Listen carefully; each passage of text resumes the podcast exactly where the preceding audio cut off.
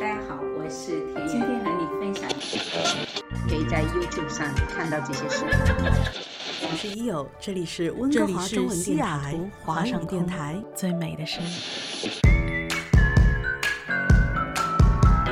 田园阿婆，好了没有啊？听众的小板凳已经都摆好了。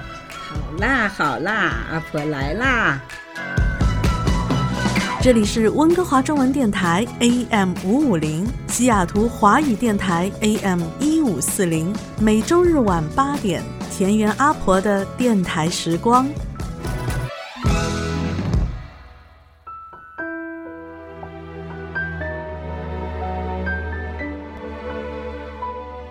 分离是生命中永恒的主题，我们终其一生。都是在分离的路上挣扎，每次分离既是痛苦，也是成长的契机。与朋友分离，与父母分离，与爱人分离，与儿女分离，是不是意味着每一次相聚的同时，便开启了分离的旅程？昨天还在互道中秋快乐，愿人月两团圆。海外游子却不禁苦涩上心头。今天的日历上，九一一这个数字，留给了一代人分离却未及道别的伤痛。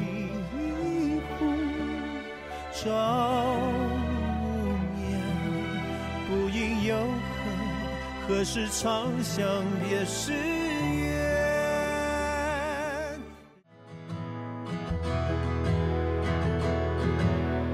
欢迎我们亲爱的听众朋友来到温哥华中文电台 AM 五五零，西雅图华语电台 AM 一五四零的田园阿婆的电台时光。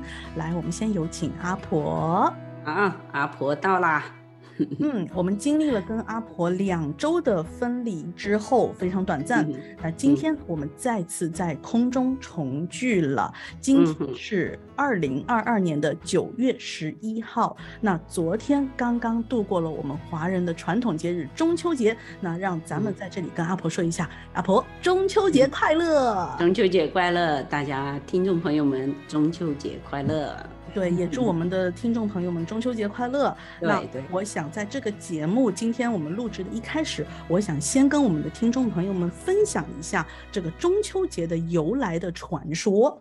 嗯嗯的。那话说呢，嫦娥离开了后羿，奔月成仙的那一天，刚刚好呢是八月十五号。那于是呢，每一年的八月十五日，后羿呢就和哎乡亲父老们呢，就在啊那个月下摆下水果点心，用来祭月啊，为了思念嫦娥哈。那表达他们对嫦娥的思念之余呢，哎。结果后人呢代代相传了，那人们就把这个八月十五日定为了中秋节，这是我们中国人祝福团圆的节日。其实阿婆，你看，一场分离而引发的节日，对 对，相思相思。那我们今天的这个特别的日子里面呢，咱们就和阿婆好好的聊一聊关于分离的话题。对的，就是其实要讲分离哈，我觉得生而为人呢。这个分离始终就在我们人生当中的每一个阶段。嗯，你你会不会记得？就是当我开始有这个分离最那个，就是那种愁绪啊，就是分离之后那种那种感觉。但我们小的时候怕离开父母，对吧？就是父母去哪里，把我们扔到哪里哦，我很害怕。嗯，就是那个那个是有那种担忧。当我们在开始自己人生的时候，我的第一次感受分离哈，嗯，就是比如说我上小学的时候，我就没有感受啊，毕业了吧，大家都走了，那小，那小还真感受不到。我第一次感受分离哈，我是在初中的时候，我们大家说要毕业了，嗯，我突然间那个时候还真的没有谈恋爱的感觉，我们是五年小学吧，所以那时候还小。所以没有感觉说，呃，男女之间真的就是那种同学开始不舍得了，嗯，就是那个有有那种分离的那种痛楚在心里。嗯因为我当时是在部部队大院生活过一段时间，那嗯每到他们部队要分开的时候，要要那个复员啊，那个每每四年，嗯，他们就是那种痛哭流涕啊。哎我当时小时候是不理解那个场景的，为什么？到了那个初中自己第一次开始感受的时候，我能真真切切的感受到那种分离，其实是一种愁绪。然后再接下来，我就嗯开始理解他们了。再嗯接下来就有很多了，高中啊后面就能理解很多很多事情。但是呢，这种分离都是说啊、距离上的，说咱们以后分嗯开了哈，可能嗯见不着面了。嗯那我我还是有不理解的，有一种分离，也就是说，你有没有发现有有人家嫁女儿，但是为什么都要哭呢？嗯就我开始不理解，小的时候哈、等我自己出嫁的时候啊，你你那个时候真的想哭，为什么？后来我开始不理解，是说这为什么要哭呢？你不就做嗯叫我看我姨那结婚的时候，他们就哭，我说嗯的不，我姨还嫁给同村的呢，我说那不都在家里吗？嗯哼那有什么好哭的？但等我自己才明白了嗯。有什么不同，再也不能像这个就叫情感距离上那种情感连接上的那种分离。嗯，也就是说，原本我是可以一回家翘着二郎腿叫爸做一个、啊。妈做一个什么，对吧？那当你嫁出去的时候，你回来就是另外一个身份，是。你你好像是客人了，跟你你自己的一个状态，跟一个自己原先身份告别了。对。嗯完全不一样了，对吧？你你回来，而且你从传统上讲，你还是人家的人了，嗯，就女的来讲，嗯所以我当时就是那个时候感受，哦，到自己的时候，我才真正体会到为什么那时候是没人告诉你要哭的，就自己就就是嗯情不自禁的就流眼泪了，自己知道嗯要分离了。嗯，所以我在我在想哈，嗯这个事情，但是又有一个很奇怪的现象，你有没有嗯嗯见过？哎好像每个人没有人过不去的啊，大部分人好像都行。除了是真的是生理上，就是心哎理上对产生病对病对病病变的这一种对，就正常情况下，对咱们说正常情况下好像嗯大家都能适应。那其实我想今天想想交流的，我想说什么呢？就是说嗯你必须学会去适应，因为我发现如果你不接受这个东西，嗯，它其实会有很多很多的问题。你有不觉得？很多人他是不敢，他知道那种是痛，嗯他就是不敢去尝试，嗯，他不去接受，避免尝试，避开尝试，比如说。避开，对对对，他比如说自己不愿意离开自己的家乡、自己生活的城市、自己甚至嗯自己的那个小区啊、那个小村庄，然后自己的下一代他也不行，你必须在我身边，对对。对吧？其实你你有没有发现，我我我发现了几种，就嗯。我以前一个同学特好玩，她当时她男朋友说我要出国，然后她就不接受这种分离，嗯。然后她说什么，你登上飞机的那一天就是我们分手的那一天，你你知道吗？最后她男朋友没走，哎呦，就是她这是一种拒绝。其实我觉得，如果你作为一个正常人的话，你真的是必须接受。那还有一种不不，就是不接受的一种现象，你有没有注意到？嗯，就是母亲对孩子，尤其是母亲对儿子，他哦，他拒绝他成人成家，就那种。那我可不可以再补充一个是父亲对女儿？以 父亲对女儿倒好，因为母亲对儿子的那种，尤其是媳妇儿介入以后哈，嗯他是会会会觉得他根本就不放心，就是他放不了手，所以他而且永远是觉得他的孩子就是他的，他没有认为有这么一个阶段，孩子要分出去独立出去，没有的，他到老他还认为孩子是他的，嗯就是所有事情他都能干涉，所以这个就是一个不肯分离的现象。嗯你知道吗？但是分离也很有意思，我觉得这是这一种愁绪，在你不觉得也是挺美的吗？我我讲一个，我跟我女儿当时分离的时候，好的，就是说她去上大学，嗯那是孩子跟父母第一次真正的你感觉从物理上、从心里就那情感连接上，让他真的都是阿婆，要我插一句，我感觉你说到刚刚那句话的时候，我们收音机边上应该有很多为人父母的，他们现在正在这种惆怅中，因为现在是开学季，他们可能才才把孩子送送出家门。对，那时候特别难受。他为什么？他真的是这种难受是，就嗯是一下子空了一块。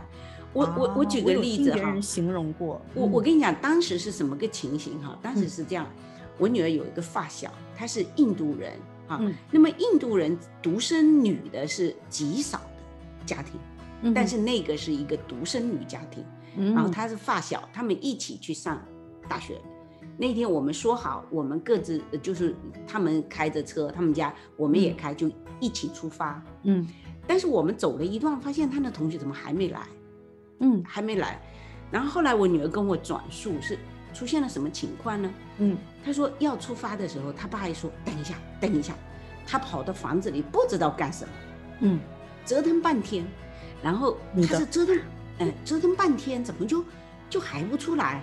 嗯等好不容易把他爸等出来，你说他爸拿一个什么东西出来，嗯，把他们全家那个呃合照哈，哎呦，三个人合照拿出来塞给他女儿，然后说出发吧。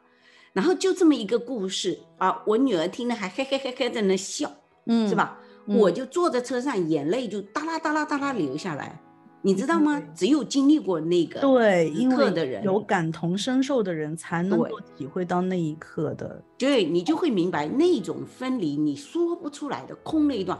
我一直在呃那个两几个月的时间里，不嗯知道干什么，因为你每天本来就等着女儿回家，她要妈我要吃什么，妈我要吃什么，对吧？一下子嗯，就剩我们两个了，这时候就空巢老人了，一下子，然后你必须去适应，我们要强迫自己去适应，然后就多跟朋友聚会啊。然后就嗯是呃，或者自己要去运动啊，找一个什么事情做啊，那嗯只要过了一段时间，哎，慢慢就适应了。嗯就是反而是他回来的时候久了，觉得，嗯嗯，哎反而觉得，哎呦，怎么忙了这一阵，对吧？原来我们一直在忙，所以这个事情很有意思。所以到后来，我有很多的观众会跟我说，就说，哎呀，她现在作为一个妈妈，又杀孩子，然后每天啊忙得不可开交，烦都烦死了。然后我就跟他说，以我的体会哈，你现在哈你不满，有一天突然间 一个一个飞出去的时候，你会嗯很怀念现在的时光。嗯，所以我跟他讲，你这时候真的真的你要把它当着一个需要珍惜的时光，哪怕再累再烦，你就会想很快。长大以后，你不需要你做这些，你你你你一下空了，所以嗯我就觉得真的要珍惜。我说你你这样想，你就不会觉得烦了。嗯，所以我觉得分离这种愁绪也有好处。对我我自己觉得，是的，我我我会，因为我在我们的这个嗯这个整个节目的开头的时候，我其实嗯有一段话哈，等到嗯节目真的剪出来之后，阿婆就会听到这一段话。其实嗯每一次的分离，对于我们来讲都是一种成长的契机。对，那阿婆刚刚有讲到，就是阿婆站在一个很成熟的人的角度，她经历了人生中各种各样的分离之后，刚刚跟我们讲出这一些非常语重心长的话哈。我我经常在阿婆面前扮小扮小孩了，然后我就 会反过来从另外一个方向去去去讲这个问题，因为你同样的就是说，嗯，很多父母会觉得说，哎，小孩翅膀硬了，嗯，他要飞了。你看，让我变成个空巢老人了，然后嗯嗯嗯看我多难受，我这个难受那个难受。好，但是嗯。从小朋友的另外的一边，就是走的那一个哈，年轻的那个小的那一个嗯他走。就比如说像我小时候，可能因为我我不知道我今时今日的这样的一个性格会不会跟我从小就开始经历分离有关系。嗯哼嗯，对我，我有记忆当中的，而且是这个这一段的记忆是常常会出现在我梦里面的。是我差不多四岁的时候，爸爸嗯妈妈把我放在奶奶家，然后嗯他们就回到他们工作的城市去了。嗯哼我的印象当中就是那个很黑很黑的楼梯，然后他们的车居然都是晚上要离开离开上海的车，然后我就会站在楼梯口开始哭，然后完了以后下一个镜头就是我奶奶把我拖拖回到睡觉的地方，然后我就在床上还在哭啊，然后再下一个镜头就是奶奶从床底下拿出一个铁罐的饼干盒，打开饼干盒之后，哦，里面有喜欢吃的饼干，夸夸夸把饼干一吃，就是这种场景在那那几年那一两年里面啊，就是反复会发生，因为他爸爸妈妈来了，然后过了可能一个礼拜两个礼拜他又走了，他又走了，又又来了。啊，又走了，就是这个场景不断的反复。对，我跟你同感，因为我也是记在我奶奶那边啊。带的，所以我我经常有这样的情绪。对，而且在我的记忆当中，好像是经常会要，就是像刚刚。阿婆讲到，就是自我调节，你必须要调节。嗯那么小的小孩，其实，在我的记忆当中，我就有在想办法去调节这件事情。就比如说，会去想说，那我明天要不要去找哪个小朋友去玩？这样我会不会就不那么想爸爸妈妈了？然后，然后，或者是说我，我，我，我想一想，下一次他们什么时候来？哎，那我就数这个日子。那这个是很小很小的时候。再下一个，我的记忆当中最最就是。再轮到再下一个就是出国了。你看啊，我们作为海外华人，对，OK，谁没有经历过这一场？你知道我为了那一场出国，就是第一次出国的那一场婚礼，做了多少功课？这个真的是就是到处请教那些过来人，嗯，有什么好办法？嗯，然后就有一个人跟我讲说：“你你忙一点，你记得。”到机场，所有的手续自己办，你不要站在那边跟人家告别，就送你的人，你不要你顾着去告别，然后让别人去帮你办手续。你记得，你一定要自己亲手去做，从寄行李啊、换登机牌呀，然后就包括找那个找这个找那个，然后安过安检什么，就是过安检之前嘛，那你一定要全部自己做。那我就真的是完全是自己做。那最后，而且哦，对对对，我记得我当时还带了一个特别特别大的娃娃。那这又是自己给自己想出来另外一个办法。我带了一个很大的娃娃，然后我当时就是抱着它上的飞机。那别人都觉得很奇怪，你的行李已经很多了，你第一次出国嘛，已经很多了，你你的这个空间里面居然还多了那么一那么占地方的一个娃娃，拿拿去干什么？但是我会觉得说。我就有一种心灵寄托，他可能可以陪我。对，因为出国对我们海外华人来说，每个人都可能有不同的愁绪，一定是有，但是不同方式。那我跟你又不一样，我是延迟的。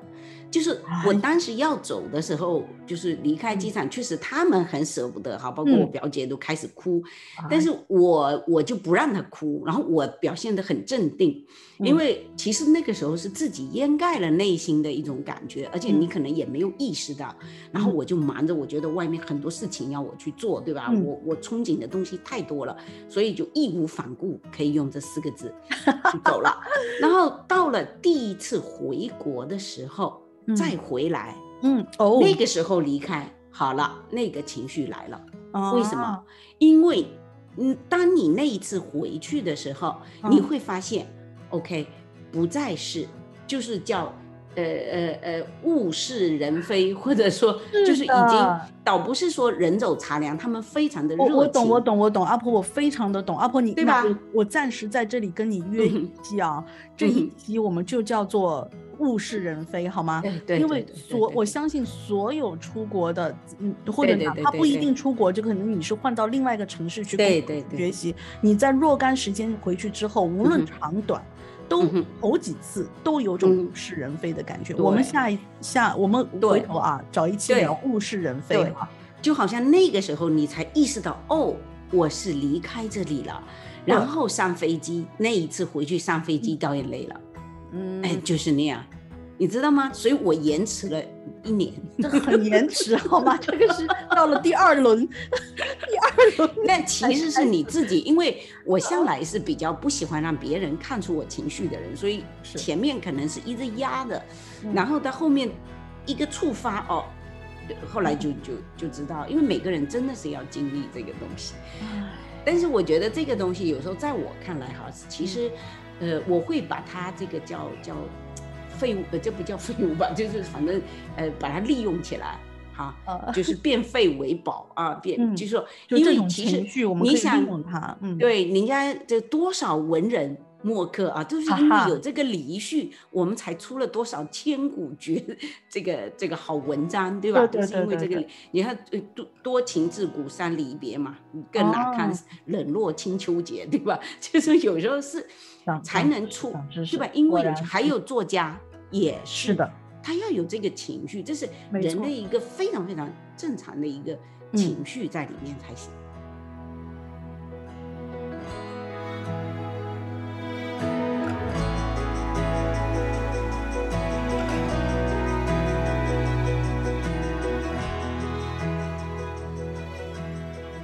好的，然后那如果有幸听众朋友能够听到这一段的话，那我觉得这呃，我跟又这可能又是另外一场我跟阿婆之间的可能有的一个共鸣吧，就是跟我们自己的宠物的分离。哦，那是，哦所以我正因为其实我对分离是有思考的哈，所嗯以正因为这样，包括我当时女儿呃出去的时候，当时我还没有做 vlog，就很多人就嗯。开始跟我呃请教说，哎，接嗯。下去我小孩你当时怎么过的哈？那。嗯我当时其实就开始思考这个问题，我觉得你一定要事先给自己一直在告诉我，我有这一天，我有这一天。当他真来的时候，嗯。你不至于要那么可呃怕措手无措，哎、对对对吧？就是就是你不知道怎么办，呃，及做了嗯，哎对，不不知所措那种。是的，所以包括这个，呃，我们的小宠物，那我嗯从它进来的第一天开始，我就开始给自己一直灌输这种思想。我觉得我，所以这个思想的表现是什么？就是我我要善待它，我要善待它，因为你一旦没有善待它，你会更痛，对吧？嗯所以我要善待他，我任何时候我都善待他。我知道他有多长的寿命，它嗯最多有多长，我希望他越长越好。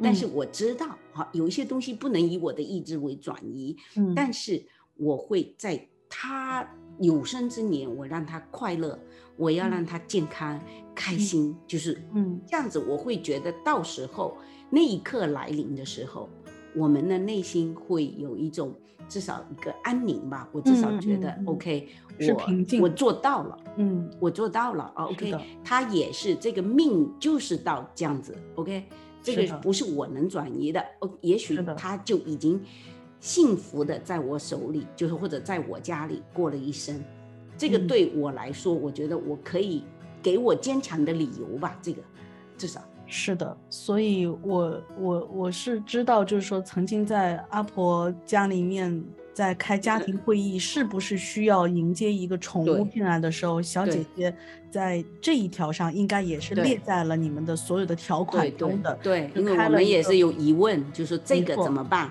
你父母到时候老了怎么承受这种东西是的？OK，他就是这么跟我说的。好的，那我我我刚想说，我们应该帮小孩，就是你可能家里面的小孩子在那对边，对对对跟你又哭又闹的，我要养宠物，我要养宠物。对对对对其实我们也是一种方式，让他不一定真的养，但是要让他知道有这么一件事情。对，然后那其实、嗯呃，sorry，我插一下，就是当时我记得马未都有说过一段这样的事情，嗯他就说养宠物实际上他是怎么讲？他的意思就是其实是在培养你啊适应这种分哦离的、这种这种呃人这个真的生离死别，因为我们哦人、我们没办法看到另外一个人的完整一生，真的、嗯你没办法。你没办法看到一个人完整一生，你去想想这句这句话，真的是这样。但是我们却可以看到宠物的完整一生，，Oh my God，对，对吧？嗯那么如果小孩开始养宠物，他嗯真的就是接受了这种分离的训练。嗯，他他他从小，因为如果一个小孩哈从小就是这种任何的体验都没有的话，当他长大面对面对很多这种情绪的时候，哦他会崩溃。哦，是是是的，是的，是的。我觉得我小的时候就莫名其妙的被来了这么一场，是就是一场很任性的养宠物的过程，然后也是我一直其实到今天我都耿耿于怀，也特别像阿婆讲到，就是说我要善待它，我要让它健康，让它快乐。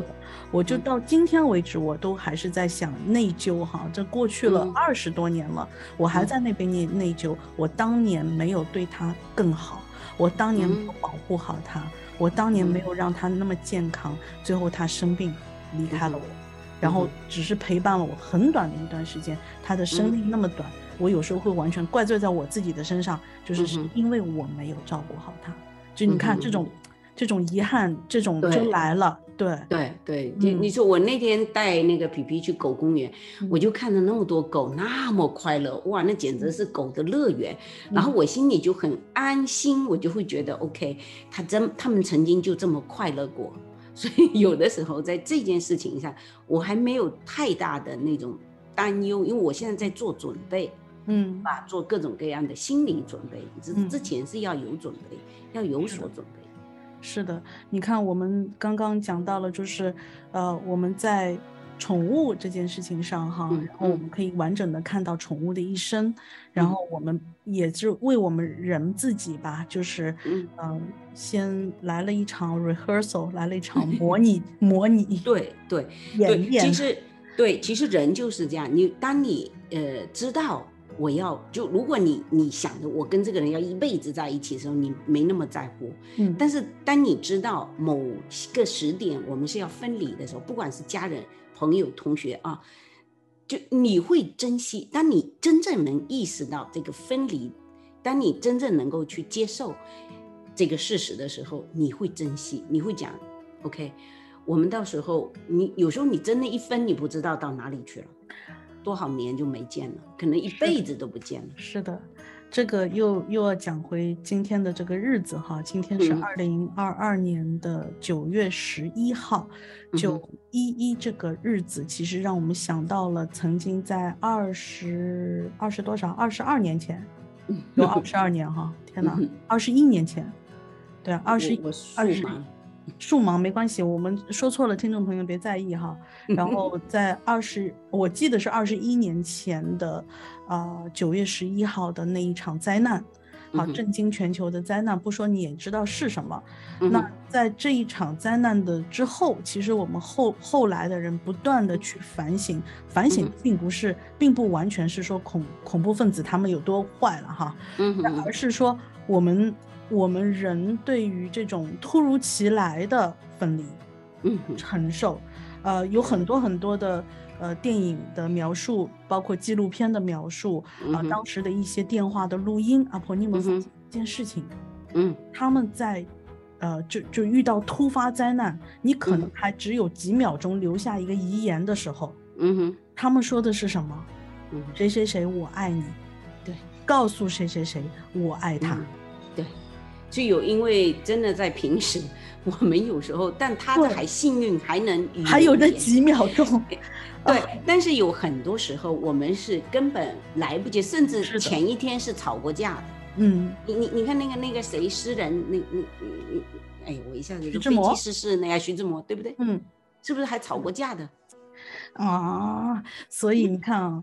我我我我我其实有在想说这个沉重的话题，我其实是在我跟阿婆约定约定这个这一期的主题内容的时候，我觉得我们我不想把一个一个嗯中秋快乐，对吧？就是大家都是浮于表面的这样的一个，其实有多少人在这一天是非常不快乐的？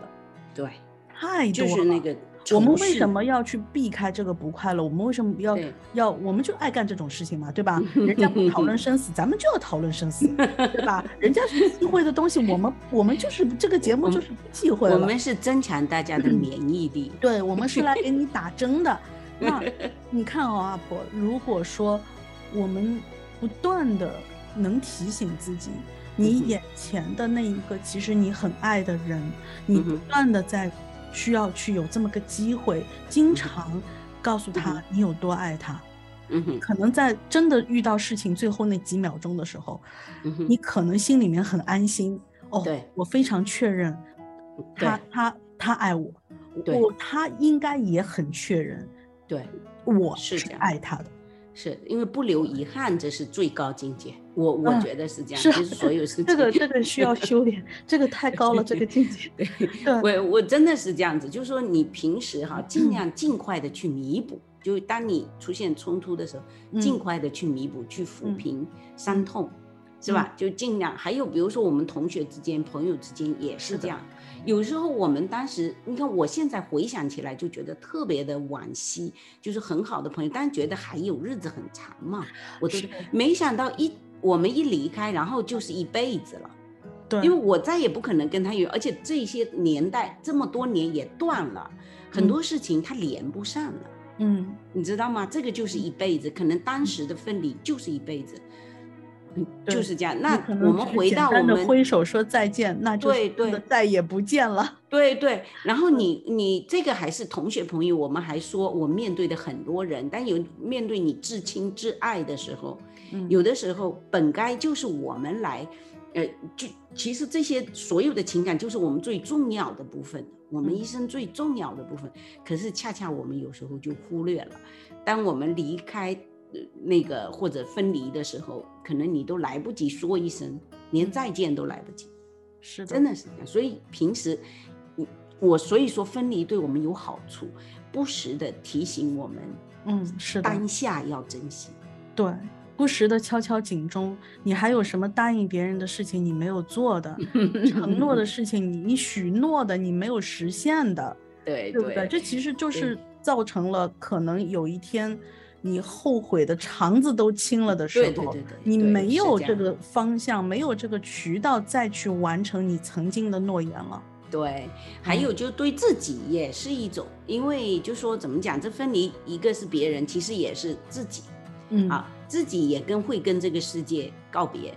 那在这个时候，我像阿婆这个年纪，我现在的想法哈，不像过去。过去我定了一个计划，我可能一年两年我会定两年之后的计划，嗯，但我现在不，我想做的事情，我可能嗯尽快就会去做。是所以有的人说阿婆你怎么干嘛房子又卖了？我说我突然想到这个，我就得去做，因为我不能等三年以后，我不知道三年以后什么情况。所以有的时候对自己也是要啊、及时的嗯，完成自己的心愿，因为到这个年纪就是、哎，是的，是的，不单我们刚刚的老师在说对别人对别人哈，就是对首先先对自己好，对对吧？对然后先把自己的一些在自己力所能及的情况下，嗯对不对？然后就把自己的一些心愿吧，算是心愿。嗯或者是自己的刚刚提到过的一些遗憾，但是你暂时还可以弥补的，还可以有尽快去弥补。哎，尽快不要拖，不要觉得说，哎，人生漫漫还长，但 谁知道明天会发生什么事情？对，所以有的时候你说这个很奇怪，当你希望一个事情快到来的时候，人生就很长很长，很慢很慢；但你你不希望那个事情到了，它可能就很短。嗯，这是相对的。所以有的时候，我我我觉得真的是这样，所以我一直对这个愁绪这个东西，我不会去排斥它。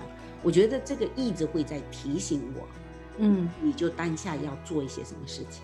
嗯，好的，我我真的觉得说今天跟阿婆的这一席这一个节目哈，然后我们听众嗯都知道说我们是背背背对背的在对对讲什么的，就我觉得对我来讲，跟阿婆一起做节目是对我本身人。人生的一场梳理，每一次都在不同的部位梳理一下。我希望我们的听众朋友也有同样的感觉。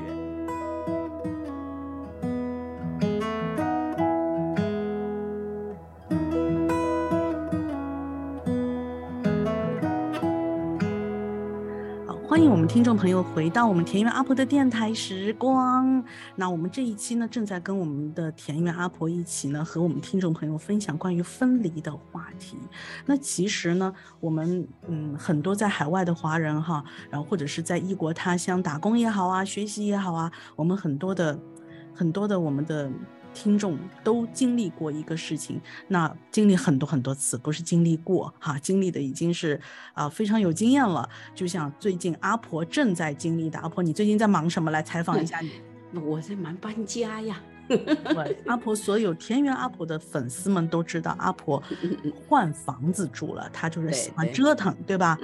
对啊。然后我们刚刚也提到过，就是啊，我们人生不要留遗憾。那阿婆就是想在她她的。走得动的时候，啊，走得动，还搬得动，对，折腾得动的时候，还能继续折腾，然后一步一步的朝他的 dream house 的方向，对对，梦想中的家园的这个方向去发展，对对。然后其实，在这个中间呢，因为很多人都是担心嘛，就是他们都给我私信啊，说阿婆你要注意身体啊，搬家好苦啊，好累啊。对。然后你你你怎么就就就这么这么不怕这些东西啊，一直折腾。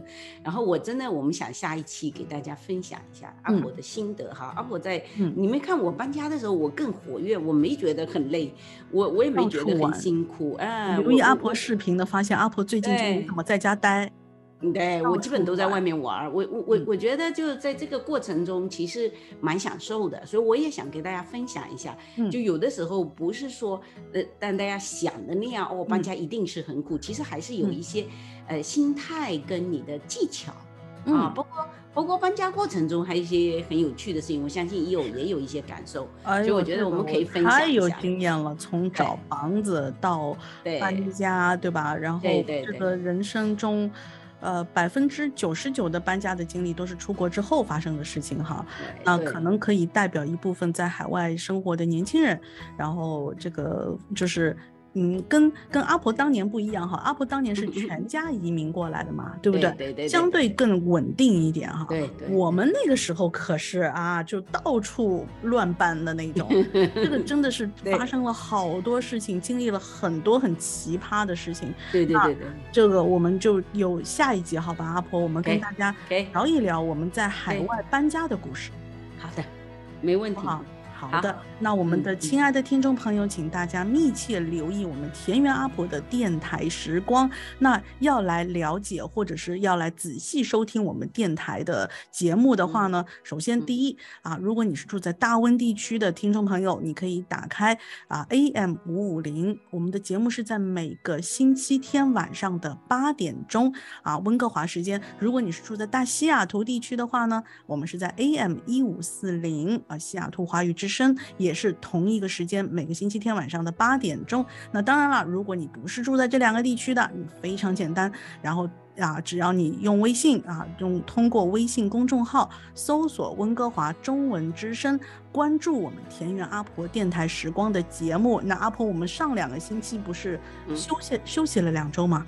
啊，其中有一周呢，我们就把我们过去的三十五集做了一个合集。嗯哼，啊，因为我们哎，因为我们有一些听众朋友说，哎，我听曾经有哪一集哪一集我没听到啊，我找好像自己找有点麻烦，我们索性就啊稍微。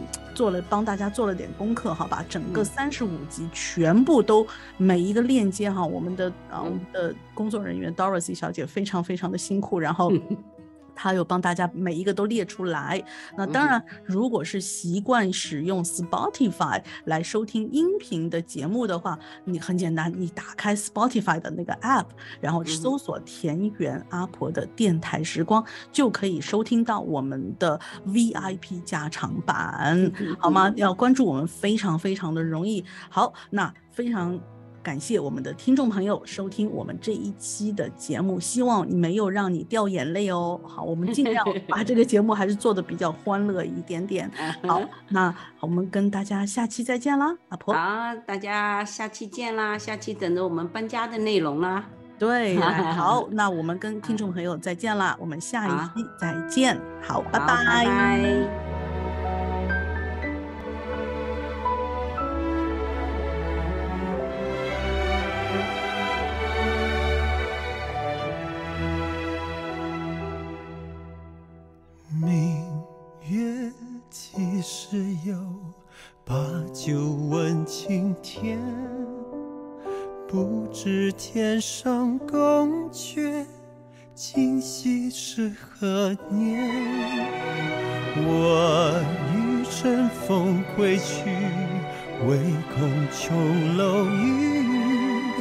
高处不胜寒。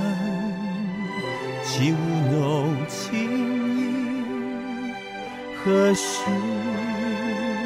在人间，算出个第一壶，朝无眠，不应有恨，何时长向别时